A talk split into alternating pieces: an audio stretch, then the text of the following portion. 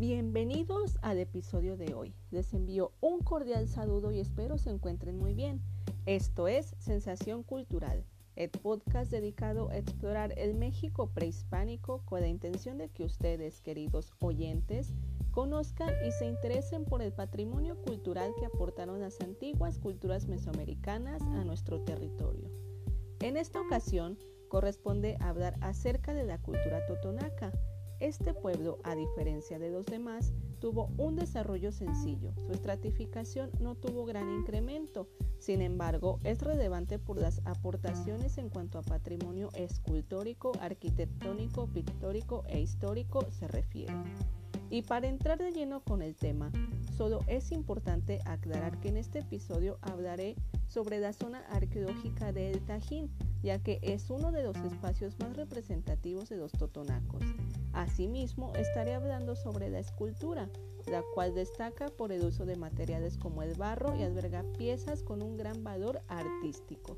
Una vez mencionado esto, los invito a que se queden y me acompañen en este breve pero muy enriquecedor recorrido por la zona de la cultura totonaca.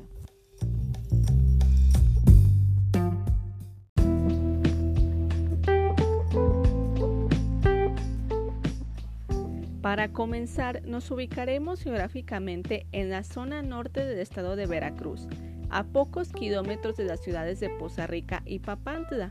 Es aquí donde se localiza la zona arqueológica de El Tajín, ciudad que fue nombrada por los totonacas como lugar de truenos. Su florecimiento se remonta al periodo epiclásico, con una fecha que corresponde aproximadamente a los años 800 y 1100 después de Cristo. Beatriz de la Fuente, en su artículo titulado ¿Para qué la historia del arte prehispánico?, establece que las edificaciones de El Tajín revelan un espíritu más libre que Teotihuacán y Monte Albán y se adaptan a la topografía mediante conjuntos muy cercanos unos de otros. Sus formas varían en altura y decoración, de manera tal que producen un elegante y dinámico efecto visual, al que contribuyen los contrastes de luz y sombra creados por los nichos y las cornisas salientes que ornamentan los cuerpos de las pirámides. De esta manera, los nichos son un elemento característico de la arquitectura del Tajín y esto es posible apreciarlo en la emblemática pirámide de los nichos, construcción que sobresale porque tiene nichos en sus cuatro fachadas, teniendo en total 365. Se establece como una construcción con evidente finalidad ritual y calendárica, Además, de acuerdo con diversas investigaciones, es posible saber que fue una edificación construida durante una sola fase, quizá con el propósito de servir como mausoleo a uno de los más importantes gobernantes conocido como Trece Conejo.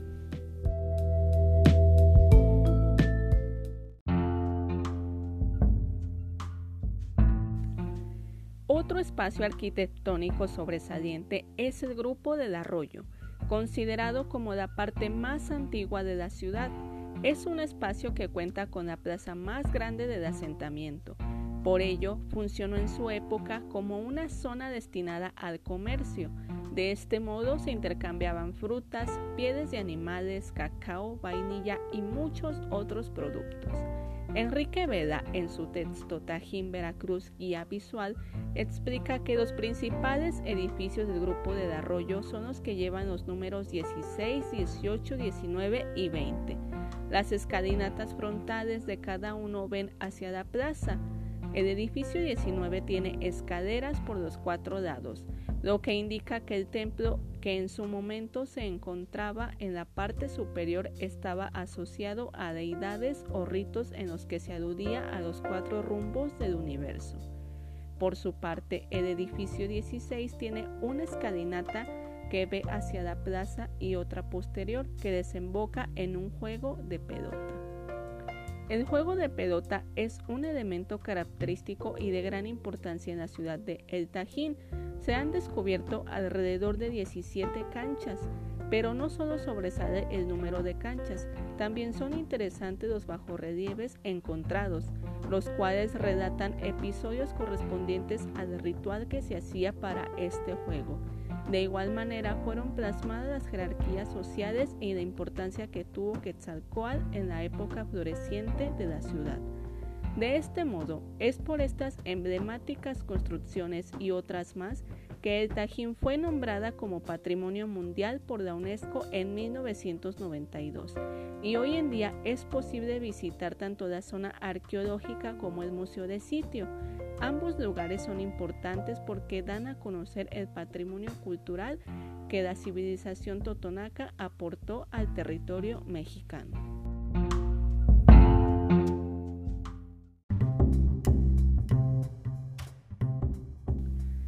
Dicho esto, ahora es momento de hablar sobre la escultura.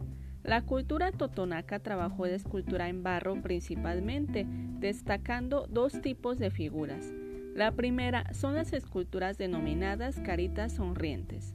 Se trata de una especie de figuras que representan hombres y mujeres. La característica principal de estas es precisamente el semblante de la sonrisa en la cara. Generalmente suelen tener la boca entreabierta mostrando la lengua y dientes mutilados.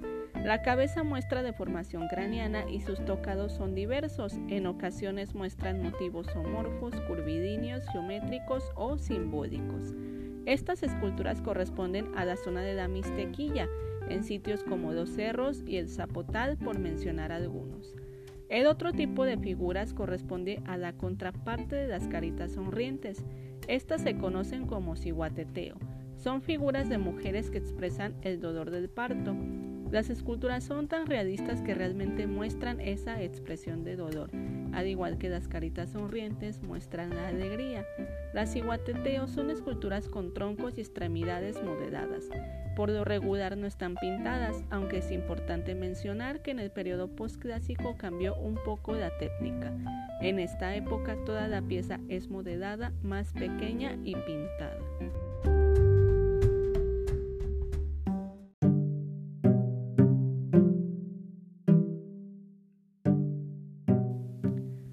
Además de hacer uso del barro, la civilización totonaca también trabajó la escultura en piedra, destacando tres modalidades que se relacionan con el juego de pelota.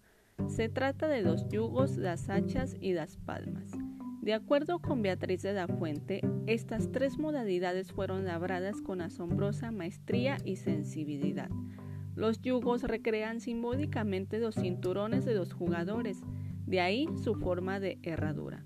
Las palmas semejan en su forma paletas de remo. Al frente llevan una muesca que se ajusta al yugo y es común que se desdecore con figuras humanas o de animales. Las hachas fueron posiblemente marcadores del juego. Son dos rostros de perfil que descomponen la imagen real en dos planos que se juntan al frente y se abren hacia atrás. Realmente la escultura de los totonacas es sumamente interesante y muestran la enorme habilidad y sensibilidad que tenían para la fabricación de estas figuras. Por este motivo, es uno de los elementos culturales más importantes de este pueblo mesoamericano. Y con esto terminamos el episodio de hoy. Me despido agradeciendo su atención y esperando les haya resultado agradable e interesante el tema de hoy. Los invito a que me escuchen en el próximo capítulo. Esto fue Sensación Cultural. Hasta la próxima.